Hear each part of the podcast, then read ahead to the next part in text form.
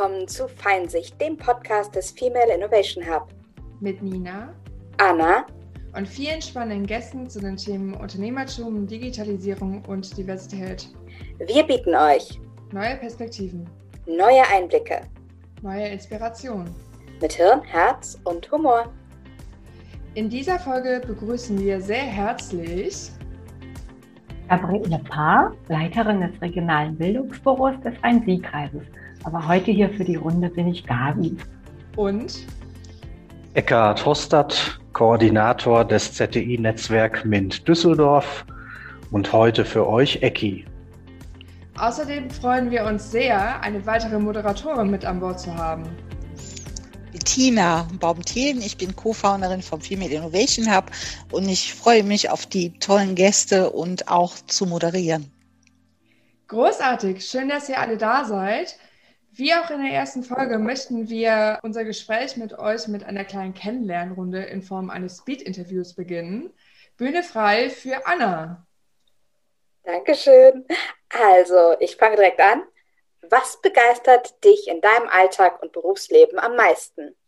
Also, dann fange ich mal an. Für mich sind das, dass ich ähm, Ziele und Aufgaben habe, die für mich sehr sinngebend sind, dass ich mich wirklich dauernd weiterentwickeln, dazulernen kann und dass ich mit einem tollen Team zusammenarbeite, auf das ich mächtig stolz bin.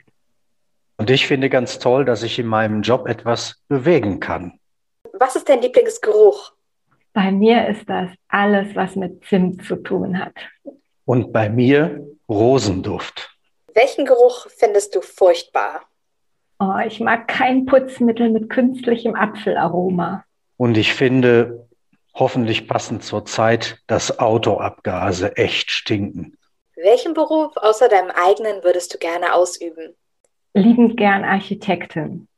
Und ich, auch wenn es kein Beruf ist, vielleicht eher eine Berufung, würde echt mal gerne in die Rolle von Politikern schlüpfen. Was ist dein Lieblings-Comfort-Food? Also bei mir ist das zurzeit immer, wenn ich nach Hause komme, erstmal eine große Handvoller Mandeln.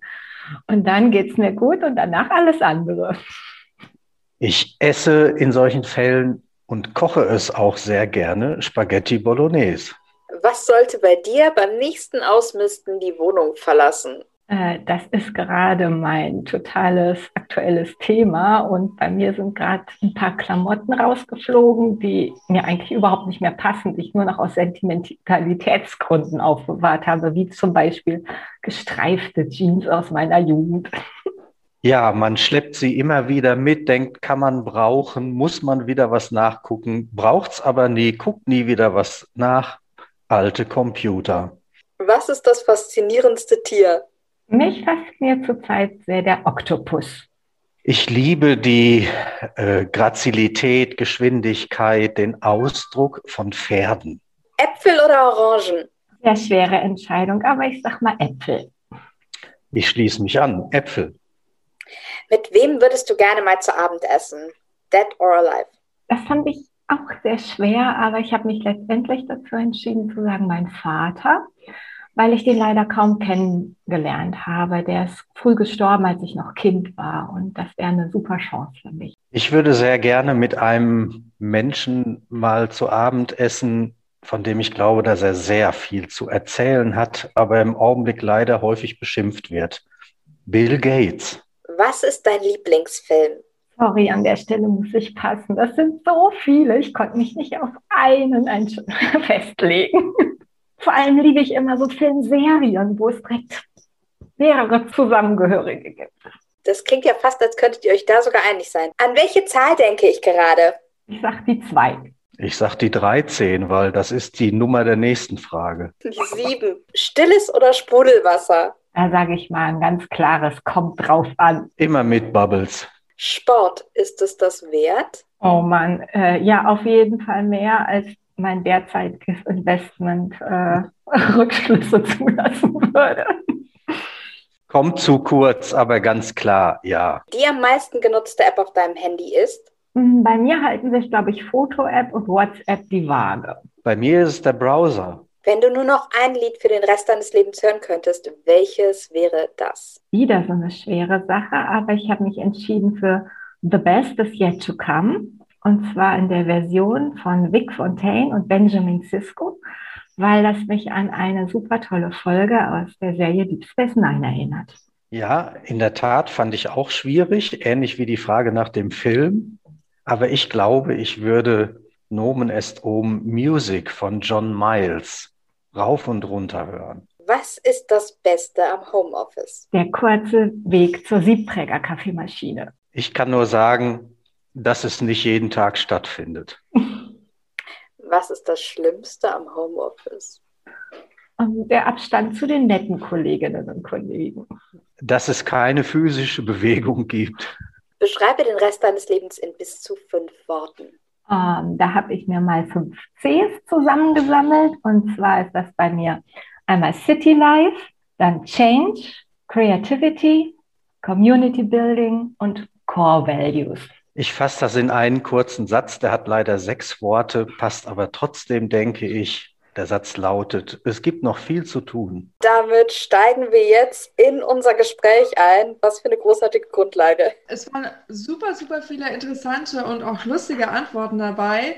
Falls es euch interessiert, was die Bettina zu diesen Antworten zu erzählen hat, dann hört doch äh, auch gerne in die allererste Folge des Podcasts mal rein. Da spricht sie in aller Ausführlichkeit ebenfalls zu den Fragen, die die Anna gerade gestellt hat. Um jetzt mal alle so ein bisschen abzuholen, was ihr jetzt eigentlich so genau macht, möchte ich den zweiten Teil des Interviews mit der Frage einläuten, wie seid ihr zum ZDI gekommen und was macht ihr?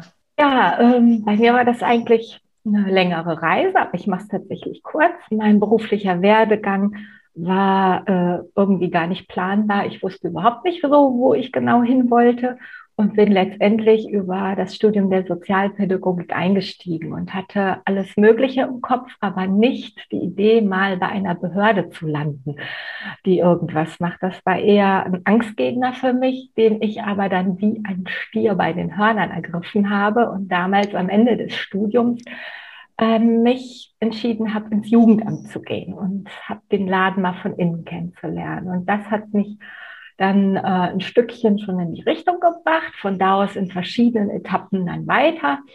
Und ich bin 2008 im ähm, regionalen Bildungsbüro im Bildungsbereich gelandet. Das war im Grunde genommen sowas wie ein Start-up in der Behörde damals, weil das ganz neu entwickelt wurde. Wir haben den Bildungsbereich aufgebaut, haben mit anderen Themen angefangen und sind jetzt seit 2017 dabei, auch die Arbeit von ZDI zu machen.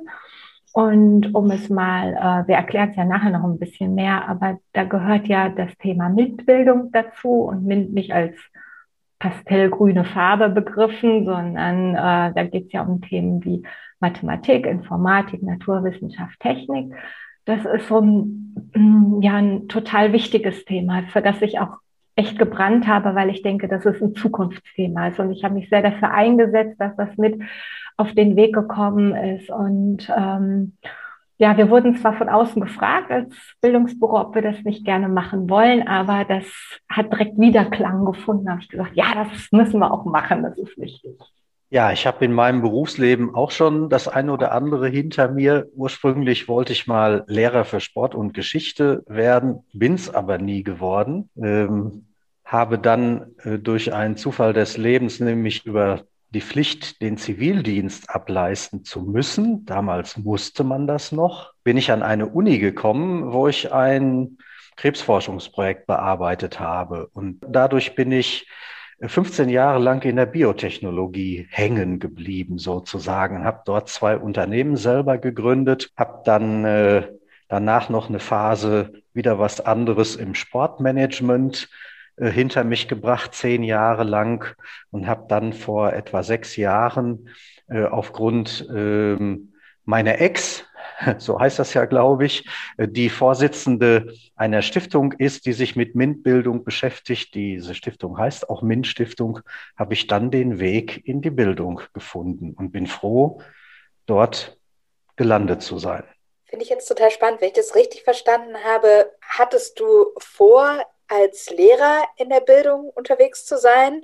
Hast dann einen, einen interessanten äh, Umweg genommen und hast dann über diesen Umweg aber wieder zurück zum Bildungsthema gefunden. Und zwar eigentlich ja dann auf einem größeren Level, weil statt einer Klasse kümmerst du dich direkt um eine ganze Gruppe, größere Gruppe, Organisation. Genau. Und äh, mein Vater, der selber Lehrer und Schulleiter war, würde sich heute sehr, sehr freuen, dass ich diesen langen Umweg in die Schule doch noch gefunden habe oder in ein Bildungsthema jedenfalls, das eben auch viel mit Schule zu tun hat. Und äh, ich würde auch noch mal ganz kurz zu Gabi. Ähm, ich finde es total äh, interessant, dass bei dir das ja auch eigentlich du von etwas weg wolltest und über diesen Umweg aber wieder dahin zurückgefunden hast. Wie wichtig schätzt ihr das ein, diese Umwege auch, ähm, wie die auch das dann beeinflussen, was wir dann nachher tatsächlich umsetzen können? Also was habt ihr auf den Umwegen gelernt? Das ist tatsächlich äh, sehr spannend, ähm, vor allem von daher, weil einer der Themen, die wir auch bei uns im Bildungsbüro machen, da geht es um Berufs- und Studienorientierung und da haben wir ganz, ganz viele Projekte in dem Bereich und es hieß am Anfang früher immer, ähm, so Lebensbiografien sollen ohne Brüche verlaufen. Ne? Das soll immer so schön nahtlos aneinandergereiht werden.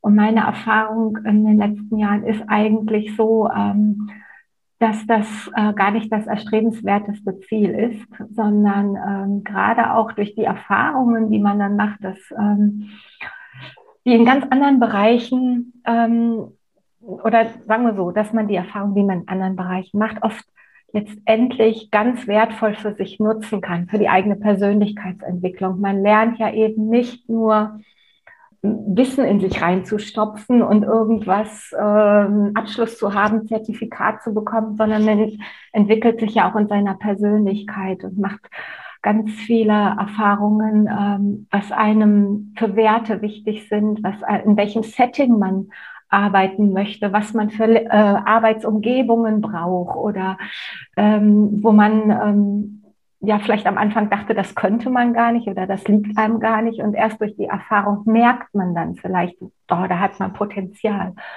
Und äh, deswegen würde ich sagen, dass das überhaupt nicht schlimm ist, wenn man Umwege geht, wenn man für sich ähm, vielleicht auch Irrtümer erkennen kann, ohne dann total runtergezogen zu sein, sondern sagt, okay, dann ist es eben anders als gedacht und dann fange ich woanders an. Also ich sehe das als Mehrwert. Ja, ich kann das auch äh, nur unterstützen und ein bisschen ergänzen. Die Kompetenzen, die man auf seinem Werdegang erlangt, die befähigen einen ja dazu, völlig unabhängig von Branchen oder Positionen zu agieren. Und dieser Kompetenzerwerb wird ja geradezu durch die Vielfältigkeit der der Tätigkeiten unterstützt. Also gar kein Problem, was anderes zu machen, als man sich vorher vorgestellt hat. Man findet seinen Weg und auch sein Glück. Ja, wichtig ist auch, dass man zwar einen Weg äh, gegangen ist. Ja, aus Fehlern lernt man und zum Zweiten sehe ich das auch so, weil man entwickelt sich ja auch und äh, man hat andere Vorlieben beziehungsweise man legt auch, wie du eben so schön gesagt hast, Gabi, auf andere Dinge Wert die man dann auch umsetzen möchte, beziehungsweise die man auch benötigt äh, in seinem beruflichen Fortkommen. Und das sind auch ganz wichtige Aspekte, an die ich auch glaube mhm. und die wichtig sind. Also auch wenn ich meinen Weg verliere, irgendwann finde ich wieder meinen Weg. Ähm, ich glaube auch, dass wichtig ist, erstmal bestimmte Dinge in sich selbst zu entdecken. Ich, ähm, wenn man am Anfang losgeht, zumindest das meine Erfahrung, hm, hat man oft noch eben nicht die Erfahrungen, ähm, um wirklich etwas zu wissen und man wird vielleicht noch sehr stark geprägt auch von Erwartungshaltungen anderer. Und die Freiheit zu sagen, das bin ich jetzt und das, und ich erfülle nicht den, ja, die Erwartung vielleicht von Eltern oder von der Peer Group oder von irgendjemanden, das muss sich auch oft erstmal entwickeln. Also es ist schön, wenn Leute direkt von Anfang an natürlich was finden. Das darf ja auch mal so sein. Aber ich möchte ermutigen, gerade in dem Bereich, ähm, ja, auch zu sagen, okay, ich gehe jetzt nochmal einen ganz anderen Haken. Ecki, kannst du vielleicht noch mal ganz kurz erklären, was das CTI genau ist und was ihr dort macht, einfach damit unsere Zuhörerinnen und Zuhörer verstehen, worum es jetzt konkret geht? Sehr gerne. CTI ist eine Initiative des Landes Nordrhein-Westfalen, die ist etwa 15 Jahre alt und hat äh, seinen Weg begonnen in Bochum, um sich dann über das ganze Bundesland mh, hm, zu verbreitern. Mittlerweile sind es 46 regionale Netzwerke, manchmal sind das Städte, manchmal Kreise, die als Träger dieser Netzwerke dienen. In allen äh, ZTI-Netzwerken in NRW wird versucht, die Begeisterung von Kindern und Jugendlichen für Naturwissenschaften und Technik zu vergrößern, damit, das ist das eigentliche Ziel, immer mehr Kinder und Jugendliche ähm, in die Berufe vielleicht auch hineingehen, die in der Zukunft als besonders wichtig angesehen werden, nämlich die MINT-Berufe. MINT steht für Mathematik, Informatik, Naturwissenschaften und Technik. Mich würde an dieser Stelle interessieren, was ist die wichtigste Fähigkeit, die ihr in, in euren äh, letzten Jahren erlernt habt, die ihr täglich im Gebrauch habt? Also zu den wichtigsten ist wahrscheinlich nicht nur eines. Da gehören wirklich etliche dazu.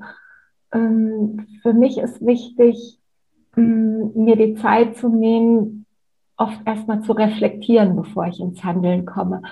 Ich muss sagen, ich habe oft auch stark eben reagiert. Es kommen Erwartungshaltungen, tu dies, tu das, und dann macht man was, kommt ganz schnell Aktionismus vielleicht auch rein. Und manchmal ist es einfach wichtiger, sich nochmal zurückzulehnen und zu sagen, warum, was will ich wirklich erreichen, wen brauche ich dafür, und sich diese Zeit zu nehmen und nicht einfach loszulegen, sondern lieber ja nochmal in sich zu halten und auch zuzuhören, wirklich zu gucken, was andere auch dazu sagen und dann überlegt davor zu gehen. Das ist, glaube ich, das Wichtigste. Es kommt nicht immer darauf an, der Schnellste oder die Schnellste zu sein, sondern ähm, ja, einmal nachdenken vorher.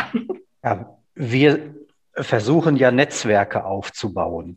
ZTI ist ein großes Netzwerk mhm. und die Gabi an ihrem Ort, ich an meinem Ort in Düsseldorf versuche dieses große Netzwerk in Düsseldorf umzusetzen. Und hinter dem Netzwerkbegriff verbirgt sich, also diesen wirklich füllen zu können, verbirgt sich eine Fähigkeit, die ich für ganz, ganz wichtig halte, um das bewerkstelligen zu können, nämlich die Fähigkeit, Menschen mitnehmen zu können. Wir lernen so viele Menschen kennen. Wir werden jeden Tag wieder mit Schülerinnen und Schülern, jungen Leuten zusammengebracht und denen Begeisterung all diesen Partnern Begeisterung entgegenbringen zu können und sie dadurch eben mit auf den Weg nehmen zu können. Das ist, glaube ich, eine ganz wichtige Eigenschaft, die man haben sollte, um, um äh, solche Dinge wie ZTI realisieren zu können. Das kann ich nur unterstreichen, wo du das sagst, Ecki. Und ähm, die Partner, mit denen wir zusammenarbeiten, sind ja sehr, sehr heterogen. Das ist von Schülern über verschiedene Interessensgruppen oder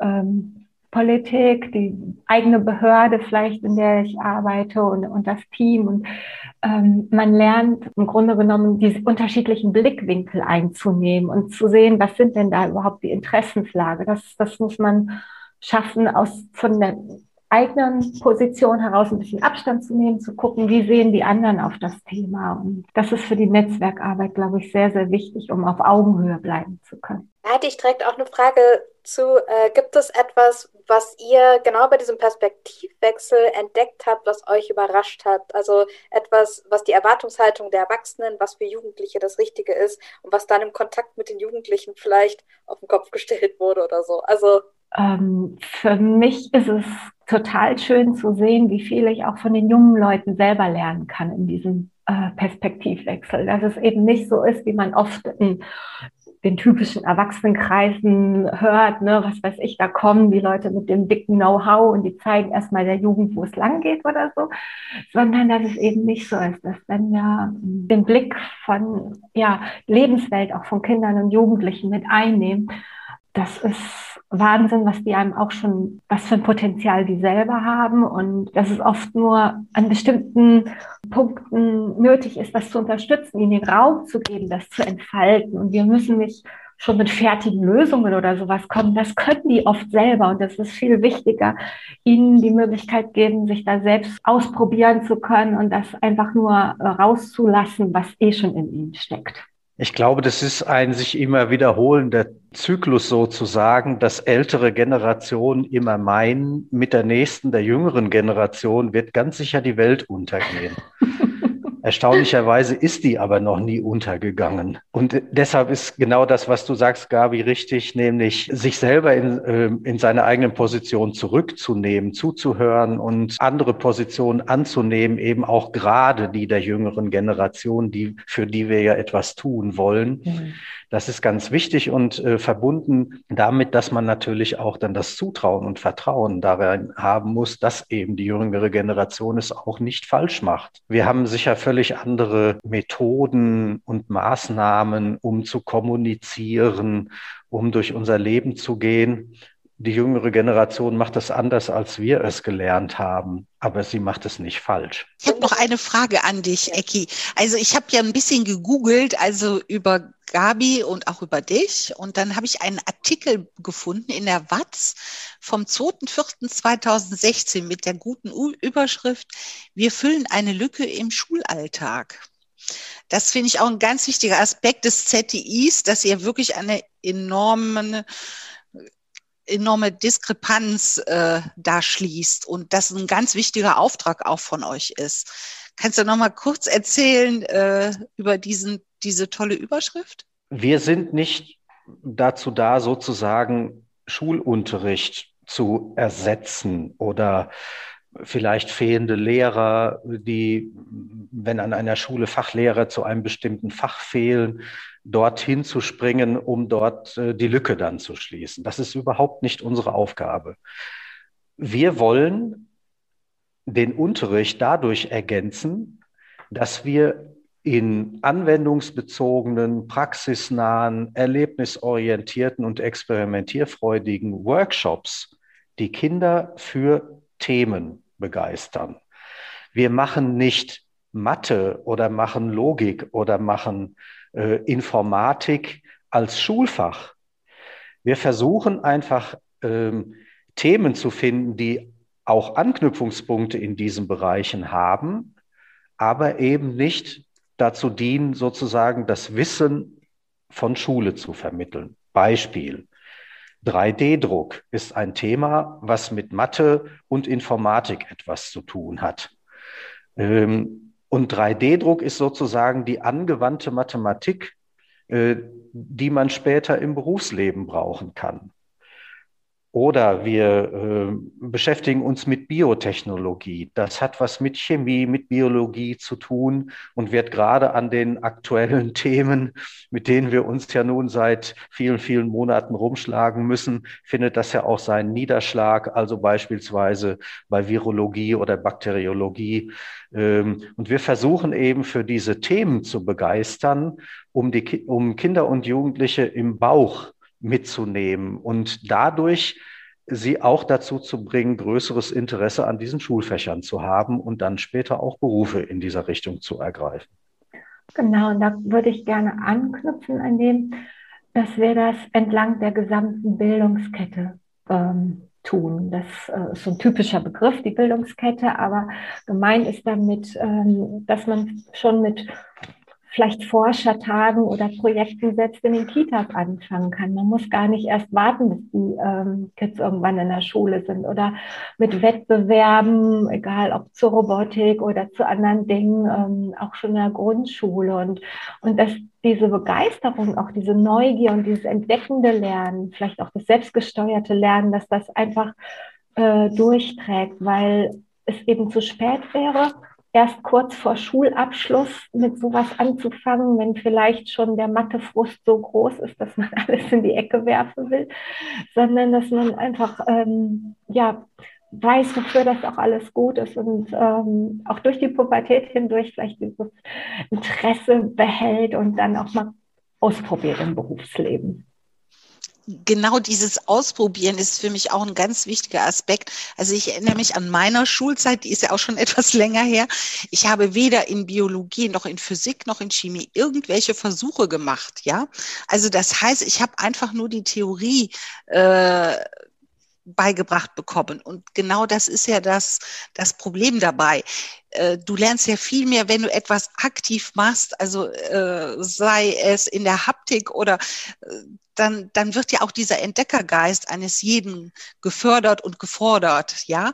Und genau das finde ich auch eine ganz tolle Sache, dass die Kids da aktiv selber Versuche machen können. Und so trauen sich vielleicht auch das eine oder andere mehr, weil eben keine Benotung hinten ansteht, sondern äh, einfach die, die Erfahrung an sich das Wertvolle ist, der, der andere Rahmen und man vielleicht noch viel mehr im Team zusammen macht, als das in, im Schulsetting manchmal auch möglich ist. Und dann die Verknüpfung gerade, zumindest im Rhein-Sieg-Kreis bei uns ist das auch sehr, sehr wichtig, weil wir ja eine große Region sind durch unsere Entfernungen. Wir haben städtische und ländliche Regionen ähm, da können wir nicht überall die tollsten Labore hinbauen, aber wir haben die eine oder andere ähm, schöne Möglichkeit, auch durch außerschulische Räumlichkeiten etwas zu machen, wo wir mit externen Partnern verknüpfen, wie zum Beispiel dem Deutschen Museum, das jetzt ganz viel auch zur künstlichen Intelligenz macht oder sowas. Das ist was, was wir vor Ort haben.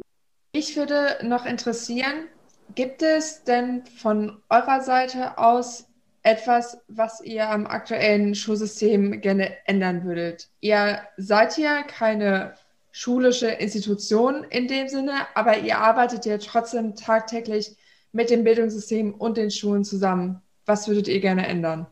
Also wenn, wenn ich mir was wünschen würde, würde ich den Schulen noch mehr Freiheit in der Gestaltung äh, geben, wünschen, dass sie das machen können. Die Vorgaben sind sehr, sehr starr oft und ähm, ja, sehr konkret und ich glaube, die Zeit reicht manchmal kaum, das alles unterzubringen. Ich würde mir wünschen, dass die Lehrkräfte ja, mehr Möglichkeiten hätten, da auch ähm, flexibler noch solche Elemente reinzubringen. Also ich habe überhaupt gar keinen Wunsch an irgendwelche strukturellen Änderungen, abgesehen davon, dass es mir auch gar nicht zusteht. Ähm, aber ich, äh, das ZTI-Netzwerk Düsseldorf ist ja nun erstaunlicherweise das jüngste in der Großfamilie ZTI. Wie gesagt, seit 15 Jahren wird dieses System in NRW etabliert und Düsseldorf ist als letztes Netzwerk vor drei Jahren überhaupt erst dazugekommen. Aber die Erfahrung, äh, die ich gemacht habe, ist die, dass im Grunde genommen man den Eindruck hat, dass die Schulen hier nur auf ZTI gewartet haben. Also es gibt so viel Freiraum, unsere Angebote wahrzunehmen. Wenn ein Lehrer sich für einen interessanten Workshop von uns, ob der ein, zwei oder drei Tage dauert, interessiert, dann ist es noch nie passiert, dass die Schulleitung ihm dafür kein Go gegeben hat. Ich, ich denke, dass wir Schule vielleicht fälschlicherweise als ein sehr antiquiertes, starres System äh, sehen, dass aber äh, die Initiative, die Lehrer oder Schule hat, belohnt wird. Neben dem Unterricht, neben dem Curriculum haben unsere Angebote immer Platz. Und deshalb ähm, glaube ich, es ist ähm, das Interesse der Schulen ist da, das Interesse der Kinder ist da und wir müssen es einfach nur gemeinsam anpacken und tun. Also ich kann unterstreichen, dass die Schulen, mit denen wir zusammenarbeiten, und das sind ja sehr, sehr viele, auch immer sehr dankbar waren und wir an jeder Schule äh, sehr offene und ähm, ja auch sehr interessierte Lehrkräfte gefunden haben, die genau das in Anspruch genommen haben, weil sie sagen, das ist ein großer Mehrwert, dass man mit dem ZDI-Netzwerk zusammenarbeiten kann.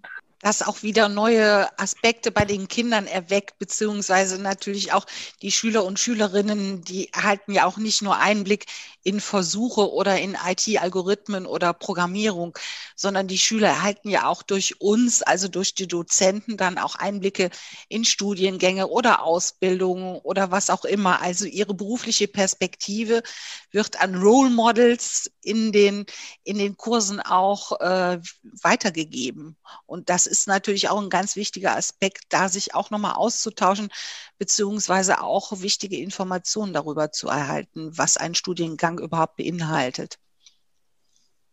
Das ist ein äh, sehr guter Punkt.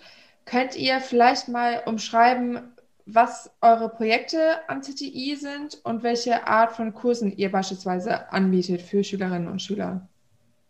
Ähm, ja, also entlang, wie gesagt, entlang der Bildungskette gibt es sehr viel und das alles aufzuführen würde jetzt wahrscheinlich den Rahmen etwas sprengen. Aber ähm, ich hatte es ja auch schon angesprochen, also wir machen zum Beispiel ähm, auch vielen Kooperationen im Netzwerk mit den unterschiedlichsten Akteuren.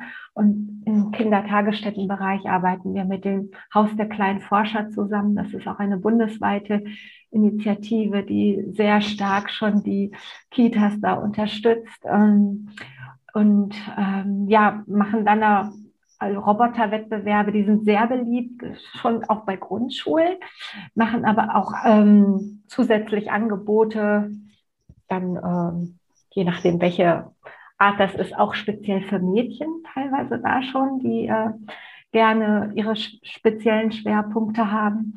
Und das geht dann weiter, mh, hm, auch bis zu äh, Projekten, die dann mit einem Berufsorientierungscharakter sind ähm, wo wir das verknüpfen, wo der Punkt, ähm, Bettina, den du gerade angesprochen hast, mit Role Models zu arbeiten, ganz, ganz wichtiger ist. Weil ähm, viele Dozenten oder viele ja, ähm, Vortragende zu, in der Berufswelt eben doch schon sehr weit weg sind für die Zielgruppe der Jugendlichen. Und wenn dann eben Studenten oder ähm, Auszubildende etwas erzählen von ihrem Weg, das kommt noch ganz, ganz, ganz anders an. Und äh, die Erfahrung habe ich äh, mehrfach gemacht, dass äh, ganz andere Fragen gestellt werden und eine ganz andere Authentizität dann da ist. Und ähm, ja, in, Im Rhein-Sieg-Kreis haben wir auch einiges an ähm, Projekten, was in Schulen stattfindet, wo Partner dann vor Ort hinkommen, sei es mit äh, Materialien, mit Boxen oder ähm, das zum Beispiel mit ähm, programmierbaren Einheiten wie den Senseboxen gearbeitet wird. Das sind ähm, Möglichkeiten, Umweltmessdaten zu verarbeiten äh, und zu ja auszuwerten und zu gucken, welche Auswirkungen das auch auf das Klima hat.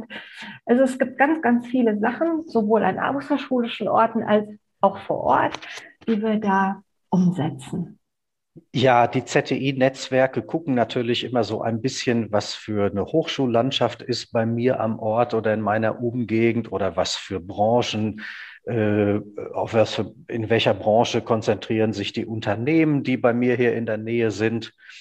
Und da ist Düsseldorf ähm, als große Stadt und internationale Stadt natürlich so breit aufgestellt, dass man im Grunde genommen ähm, diesen gesamten Bedarf gar nicht decken kann. Deshalb haben wir uns in Düsseldorf auf drei Schwerpunkte äh, zunächst mal konzentriert. Das sind die drei Bereiche Informatik, Technik und der Bereich Life Science.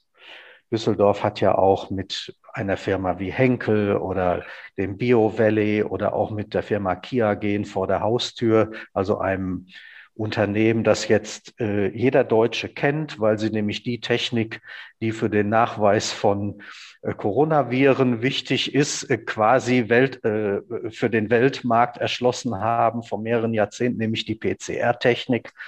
Den Begriff kennt jetzt jeder. Also wir haben hier äh, auch im biowissenschaftlichen Bereich äh, einen starken Schwerpunkt. Ähm, da wir eben das jüngste Netzwerk sind, hatten wir noch nicht so viel Zeit, uns äh, von der Kita bis zum Abgang aus der Schule bis zur 13 zu etablieren.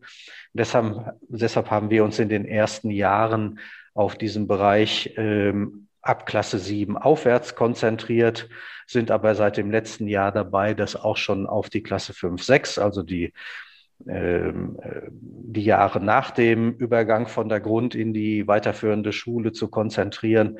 Und eine Aufgabe für uns in der Zukunft ist es, das eben weiter runter über die Grundschule dann tatsächlich auch bis in den Kita-Bereich hinein auszudehnen. Wir haben also auch da noch viel zu tun. Da habe ich äh, eine Frage. Ähm, und zwar habt ihr schon eine Entwicklung wahrgenommen, je jünger man anfängt damit, äh, ob dann auch der Anteil an Mädchen größer wird, zum Beispiel? Also wenn man die früher quasi dafür motiviert bekommt? Ähm, wir haben jetzt für den Rhein-Sieg-Kreis noch keine eigene Statistik da. Wir können uns da eher auf äh, die Statistiken von anderen ähm, Erhebungen beziehen. Und das macht zum Beispiel die Körperstiftung und das Nationale MINT-Forum oder die Initiative MINT Zukunft schaffen, die da auch große Erhebungen machen. Und da wird es auch immer wieder nach der Beteiligung ähm, und der, ja, wie, wie stark man Mädchen erreicht. Und ähm, das Alter äh, ist meines Wissens nach nicht das ausschlaggebende Punkt für Mädchen oder Jungen. Ich glaube, je früher man anfängt, umso besser, egal ob Mädchen oder Junge. Ähm, was tatsächlich wohl für Mädchen eine wichtige Rolle spielt, sind diese Role Models, dass sie sehen, dass es auch andere Frauen gibt, die da etwas mit Begeisterung machen. Und das ist ein, ähm, ein Faktor, der dann ähm, ja auch gerade in der Teenagerzeit, aber auch vielleicht schon in der Grundschulzeit eine ganz, ganz wichtige Rolle spielt. Je mehr und je öfter man das sieht, dass man auch in dem Bereich dann nicht alleine ist, wenn man da was macht, das, das ist ein großer Erfolgsfaktor. Aber je früher anfangen, umso besser. Und das bezieht sich aber auch auf, auf Jungen genauso. Auch wir haben in Düsseldorf keine Statistik darüber. Aber ich, aus meiner Erfahrung würde ich gerne ähm, mit einem kleinen Vorurteil aufräumen wollen, ähm, ohne ähm, zu behaupten zu wollen, dass das jetzt wissenschaftlich fundiert ist, was ich sage. Aber meine Erfahrung ist auf jeden Fall die, dass wenn man Mädchen die Themen gibt, ihnen den Freiraum gibt, sich mit den MINT-Themen zu beschäftigen, dass wir dann keine äh, nicht herausfinden, dass das Vorurteil Mädchen hätten kein Interesse an diesen Dingen.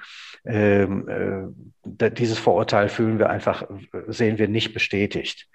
Wir, wenn wir mit Mädchen Robotik machen und sie Roboter zusammenbasteln und programmieren lassen, dann genauso viel Spaß und genauso viel Kenntnisse wie die Jungs. Es ist natürlich klar, wenn ich äh, in einer Gruppe von 20, ähm, 19 oder 18 Jungs da habe und ein oder zwei Mädchen, dass das eine andere Herangehensweise mit sich bringt. Ähm, vielleicht wird ja aus diesem Grunde auch oft werden dann Girls Camps oder Workshops gemacht, damit eben ähm, dieses Missverhältnis nicht da ist. Aber ähm, wenn wir ausgewogene Workshops haben und ähm, eine gute Betreuung, dann machen die Mädchen das genauso klasse und mit derselben Begeisterung wie die Jungs. Absolut, das äh, erlebe ich genauso. Was dann eine berufliche Entscheidung angeht, ich glaube, da spielen ganz viele Faktoren eine Rolle. Aber die Kompetenz an sich und das, ähm, dass sie es können, auf jeden Fall. Also die ähm, wir haben, äh, das sehen wir selbst bei unseren Wettbewerben, da ist die dann mit hohem Ehrgeiz und mit ganz viel Herzblut da auch rangehen und sowas. Die stehen, die stehen denen nichts nach und es hängt halt noch mit vielen, vielen anderen Dingen äh, oder von vielen anderen Dingen ab, warum man welche berufliche Laufbahn einschlägt. Das ist nicht immer nur Interesse. Bei mir war es ja auch so. Ich hatte sehr, sehr viele Interessen und wie es dann zu einer Entscheidung kommt, welchen Schritt man als nächstes macht, da kommen dann die anderen Faktoren dazu. Und das ist wichtig, dass das dann eben so eingebettet ist in die Fragestellung von, ähm, ja, von was passt dann in das eigene Leben und welche Ziele hat man unsere Hochschule die, ähm, in der Region, die Hochschule Bonn-Rhein-Sieg, hat zum Beispiel die Erfahrung gemacht. Ich kann es jetzt nicht mit genau den Zahlen sagen, aber sie sagten, sie hatten einen Anstieg bei den äh, Immatrikulationen von jungen Frauen für gewisse technische Berufe, als sie das in Verbindung gebracht hatten mit Nachhaltigkeit und ähm, ähm, bestimmten, sag ich mal, auch ähm, mit einem gewissen Wertekontext, als klar war, man programmiert hier, man hat Technik, aber die ganz gezielt auch Themen verfolgt, die äh, zu nachhaltiger Umweltgestaltung äh, beitragen. Und das hat unglaublich viele junge Frauen angesprochen. Und das sind manchmal solche Elemente, die auf einmal einen Unterschied machen können. Was können wir machen, um mehr Mädchen für ein MINT-Studium zu begeistern? Ich glaube, wir sind insgesamt auf einem guten Weg. Da würde ich mich auch den Ausführungen von Ecki anschließen. Wenn wir diese Rahmen schaffen, dass ähm, sich alle Jugendliche ausprobieren können und man sich auch ähm, gegenseitig da unterstützt und das nicht ein Entweder-Oder ist, sondern wirklich man sich als gemeinsam äh, stark erleben kann. Das, glaube ich, ist genau die richtige Intention. Und wenn es, in, wie gesagt, in einen Wertekontext eingebettet ist, der zu, zu uns zu der Lebensgestaltung passt, ähm, ja, dass das Berufe sind, die auch interessant sind für die Zukunft, für die, das Leben, was man sich vorstellt, dann sind wir da auf einem guten Weg. Viele Initiativen konzentrieren sich darauf, bestimmte Begabungen oder ein Interesse zu fördern, was da ist. Talentinitiativen. Wir haben hier in Düsseldorf die Idee, dass wir im Grunde genommen nach einer Pyramide arbeiten. Also wenn Kinder jünger sind, mit großen gemischten Gruppen zu arbeiten und dabei Interessen herauszukristallisieren, die wir dann auch in kleineren Gruppen, ähm, in intensiveren Kursen immer mehr zum Schulabschluss hin dann mit Unternehmen verknüpfen, mit äh, universitären Einrichtungen verknüpfen, um sie dann auch in ihrer Berufswahl zu begleiten. Aber die Basis ist eben das Arbeiten mit ganzen Klassen. Das ist uns extrem wichtig. Sofern etwas auf Freiwilligkeit basiert, wenn ich einen Nachmittagskurs anbiete, melden sich diejenigen an, die sich sowieso für dieses Thema interessieren. Und dadurch, dass wir uns an Schulklassen wenden, hat kein Mädchen und kein Junge der Klasse die Chance, diesem anberaumten, durch den Lehrer anberaumten Termin zu entgehen. Und wir kriegen unglaublich oft nachher die Rückmeldung von Mädchen und Jungs. Mensch, ich dachte, das Programmieren wäre so langweilig. Das ist sowas wie Mathematik, das ist Logik, da muss man endlose Ketten von Befehlen schreiben und nichts kommt dabei raus. Jetzt, wo ich das selber mal gemacht habe und sehe, dass ich innerhalb von einem Tag oder wenigen Tagen ein kleines Spiel programmieren kann. Diese Begeisterung, die genderübergreifend ist, die ist ja dasjenige, was dazu führt, dass plötzlich Interessen erkannt werden, Motivationen geweckt werden, die vorher gar nicht da waren. Und dafür ist es eben auch wichtig, über Unterrichtsformen, also wirklich über Schule zunächst mal zu gehen. Wenn dann ein Interesse geweckt ist, kann man sich immer noch überlegen, wie kann ich das jetzt kanalisieren sozusagen oder auf den Zielpunkt hin den Ausbildungsvertrag oder den Studiengang hin zu, ähm, äh, zuzuspitzen. Aber zu Beginn muss die allgemeine Begeisterung in Schulklassen liegen. Das möchte ich auch noch mal insoweit ergänzen, dass die Diversität dann nicht nur bezüglich der hm, Geschlechter gegeben ist, sondern auch in Bezug auf die Elternhäuser und Herkunft. Es ist oft so, dass äh, wenn es freiwillig läuft, Jugendliche eher ermutigt werden, an so etwas teilzunehmen, wo ein starkes Elternhaus dahinter ist, die die Jugendlichen vielleicht eh schon fördern und ein bisschen mehr pushen. Und es gibt andere Elternhäuser, die sind da ja nicht so hinterher. Und gerade auch Potenziale zu entdecken, ähm, ja, wo ansonsten das Setting nicht so gegeben ist, finde ich unglaublich wichtig. Und diese Kinder, die vielleicht sonst auch mh, mm, nicht so in die entsprechenden Genuss der Förderung kommen, den kann man natürlich dann gut abholen, wenn man wirklich mit ganzen Klassen vorangeht und da auch ein äh, ja, einen positiven Mitnahmeeffekt äh, erzielt. Und quer durch Herkunftsgeschichten und soziale äh, Herkunft und so etwas, das finde ich auch sehr, sehr wichtig. Ja. Das möchte ich auch meinerseits noch unterstreichen, diesen Gedanken. Ähm, wenn ich einfach nur eine Mitteilung mache, die in die Öffentlichkeit setze, biete den und den Kurs an und warte, wer kommt, dann melden sich natürlich als erstes die mhm. Gymnasien und die Gymnasialeltern. Deshalb ist es uns hier auch extrem wichtig, aktiv an die Haupt- und Gesamtschulen heranzutreten, um sie eben zu animieren, auch mitzumachen. Und ganz klar, sie tun es. Auch ja. Sie haben nur darauf gewartet, wie auch die anderen Schulformen, dass wir, dass wir kommen und diese ergänzenden Angebote machen.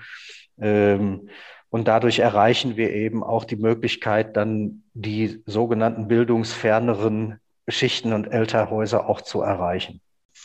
Ich hätte auch noch eine Frage und zwar ähm, eine Stellt euch vor, es taucht plötzlich ein Budgettopf auf, den man vorher noch nicht gesehen hatte, mit einer Million Euro. Ähm, Wo würdet ihr ansetzen? Also Infrastruktur, Marketing, Talente einkaufen. Was würdet ihr machen? Also wir haben äh, Projekte in der Tat, die wir schon mal angedacht haben, aber uns auch noch überlegen müssen, wie muss es da strukturiert werden, wo kommen Geldgeber her. Und deshalb würde ich jetzt mal passend auch zur Zeit eines dieser Projekte nach vorne stellen wollen, was nicht so typisch zu unseren ZTI-Aufgaben gehört, nicht ganz typisch, ich will es nicht rausnehmen, aber wir haben ja schon viel darüber gesprochen, dass wir entlang der Bildungskette von der Kita bis zum Abgang aus der Schule Angebote machen. Ähm, aber in der heutigen Zeit ist ja deutlich geworden, nicht nur wegen Corona, sondern auch beispielsweise das Stichwort Ausnutzung des sogenannten Digitalpaktes, es sind erst ein paar Millionen von vielen Milliarden abgerufen worden. Und man stellt sich immer die Frage, wenn man jetzt äh, Deutschland mit Hardware überschwemmt, welchen Nutzen hat das denn eigentlich? Äh, und wir nehmen eben auch wahr, dass jetzt, wo viel online von Schulen verlangt wird, dass es da an Hardware, aber auch an Soft Skills, äh, an Erfahrungen, an Beschäftigung bei den Lehrern fehlt. Und deshalb würde ich das Thema, wenn ich wirklich so viel Geld zur Verfügung hätte, würde ich das Thema ähm, Kompetenzentwicklung bei Lehrern angehen wollen, weil das ja auch ein Multiplikator ist letztendlich, der sich sofort äh, auf die Schüler überträgt. Und ich glaube, hier wäre Geld ganz gut angelegt. Und ich würde auch äh, hauptsächlich lieber in Menschen investieren, erstmal noch als in zusätzliche Ausstattung. Sowohl, äh, das kann ich genauso äh, unterstreichen, äh, in Kompetenzgewinn und Fortbildung und auch in gewisser Weise ähm, Koordinationsaufwand, weil ein Netzwerk zu betreiben, das, das macht das auch nicht von alleine, also auch das zu organisieren, ähm, äh, Informationen wirklich adressatengerecht zu vermitteln, dass es auch wirklich ankommt und vielleicht auch zu evaluieren, weiterzuentwickeln. Das braucht auch Manpower, Womanpower, die da äh, reingesteckt wird. Und von daher wäre, glaube ich, ja, dass Menschen, die das gern machen, dafür freigestellt wären, auch richtig gut. Sehr schön. Ähm, da komme ich doch mal direkt noch zur vorletzten Frage. Äh, was war denn euer schönstes Erlebnis in den Workshops? Also ganz ehrlich, für mich war das Schönste, als die Jugendlichen nachher wirklich total begeistert äh, ihre Produkte präsentiert haben. Und gesagt, ja, das funktionierte vielleicht noch nicht so gut, aber eigentlich und die anderen haben dann auch Komplimente gemacht und denen gezeigt, positives Feedback gewesen, tolle Idee und sowas. Also das fand ich einfach wunderbar ja, die leuchtenden Kinderaugen und in Ferienprogrammen die leuchtenden Elternaugen sind natürlich das äh, Lohn und Brot sozusagen für ja. unsere Arbeit. Aber ich würde trotzdem ein, eine Begegnung besonders herausstellen wollen, die ich ganz sicher mein Leben lang nicht vergessen werde und äh, die natürlich auch noch motiviert, einfach immer noch mehr Gas zu geben und noch mehr auf die Beine zu stellen. Ich habe einen äh, Technikwettbewerb, so nenne ich das mal, mit begleitet, der äh, sich an die Klassen vier und fünf richtete. Also den letzten Jahrgang von der Grundschule und den ersten Jahrgang weiterführender Schulen. Daran konnten sich Schulen beteiligen. Äh, da ging es um zum Beispiel, ihr als Gruppe habt die Aufgabe, ähm, mithilfe einer Batterie ähm, möglichst viele Büroklammern äh, magnetisch an ein Device zu heften, das ihr äh, in, diesem, in, in diesem Zyklus oder ihr müsst mit Papier äh, eine Brücke basteln mit drei ganz normalen DIN A4 Papierblättern 20 Gramm oder was das ist, eine Brücke basteln, die eine möglichst hohe Tragfähigkeit hat. Also um so kleine Experimente ging es. Diesen kleinen Wettbewerb hat eine Klasse vier von Kindern mit Sprachbehinderung. Und Die haben sich also sogar gegen die Fünferklassen von Gymnasien durchgesetzt. Und die Lehrerin war dann nach der Preisverleihung so begeistert und angetan und hat einen Satz gesagt, ja, perfekter kann eigentlich unsere Arbeit und das Ergebnis unserer Arbeit nicht zusammengebracht werden. Sie hat nämlich gesagt, meine Kinder haben in diesem Wettbewerb ihre Sprachbehinderung vergessen. Wie kann man schöner ausdrücken, was wir mit unserer Arbeit bewirken können? Voll schön. Also ich, ich glaube, lasst uns sagen, äh, man muss Wert schätzen können, um Wert stiften zu können. Ähm, ich glaube, wir haben angefangen, die äh, heute unser Gespräch äh, mit der Feststellung, dass ihr beide Umwege gefunden, genommen habt. Äh, ich kann jetzt nur nach unserem Gespräch nochmal bestätigen, ihr habt auf jeden Fall seid ihr am richtigen Ort gelandet. wir freuen uns da sehr. Ähm, und Erfolgserlebnisse schaffen, äh, Erfolgserlebnisse auch wahrnehmen.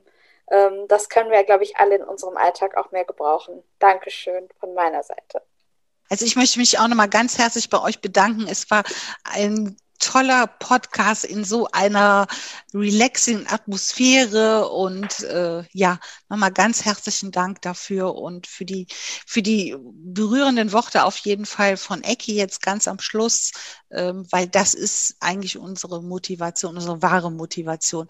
Leuchtende Augen zu sehen und äh, ja, und motivierte Kinder. Ja, dem kann ich mich nur anschließen ich fand es auch sehr schön, äh, wie ihr herausgestellt habt, dass man auch nochmal ganz andere Perspektiven zur Orientierung auch zeigen kann, eben indem man die Tür aufmacht zu Themen, die von dem normalen Alltag nicht mit eingebracht werden, wie eben die praktischen MINT-Projekte, die ihr fördert. Zum Abschluss nachdem wir jetzt so viel positive Energie von euch bekommen haben und so viel nochmal über eure intrinsische Motivation auch erfahren haben, möchte ich äh, noch ganz konkret von euch wissen, was sind eure drei besten Tipps, um etwas Neues zu lernen? Also erstens, humanistisch altbacken klingt, aber ich würde mit einem philosophischen, mit einem griechischen Philosophen anfangen wollen, der einen Leitspruch äh, in die Öffentlichkeit gebracht hat, den wir alle kennen, nämlich ich weiß, dass ich nichts weiß.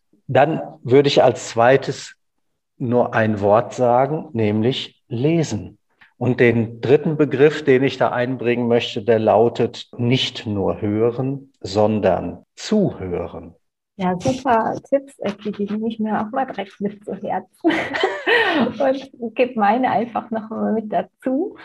Ähm, ich würde mich anschließen zu sagen, neugierig sein und bleiben ist total wichtig, diese Haltung äh, immer wieder mh, hm, das Interesse zu haben, auch wenn vielleicht mal Fehler passieren. Das wäre mein erster Tipp. Dann zweiter ist, sich vielleicht möglichst konkrete, erreichbare Ziele zu stecken, nicht nur irgendwie, ja, ich, ich möchte immer lernen, sondern sich dann jetzt was weiß ich, ich sage, ich möchte tatsächlich mal coden oder irgendwas ganz Konkretes sich vornehmen. Der dritte, für mich äh, auch immer wichtige Tipp ist, ähm, dass ich mir Verbündete hole oder mit jemandem gemeinsam gehe, weil selber macht man dann manchmal vielleicht schlapp, aber wenn man Leute hat, die einen mit pushen oder die sagen, komm, gehen wir jetzt durch oder so, das trägt einen doch auch weiter in, in Durststrecken, wenn es mal hart wird, dass man auch dran bleibt. Vielen, vielen Dank für eure tollen Tipps. Auch ich konnte äh, nochmal neue Perspektiven gewinnen und nochmal etwas mitnehmen, wie ich mir in Zukunft auch Dinge beibringe und Sachen lerne. Ähm, zum jetzt zum wirklichen Abschluss äh, würde ich euch doch mal kurz äh, bitten zu erzählen, wo man euch findet und wo man Informationen über eure Programme herbekommt. Ja, gern, Nina. Also wer mehr zum ZDI-Netzwerk im Rhein-Sieg-Kreis wissen will und was auch so noch ansteht und was wir noch so planen, welche Workshops dran sind oder auch noch mal ein paar Berichte, der findet uns auf unserer Homepage www.mint-rhein-sieg.de.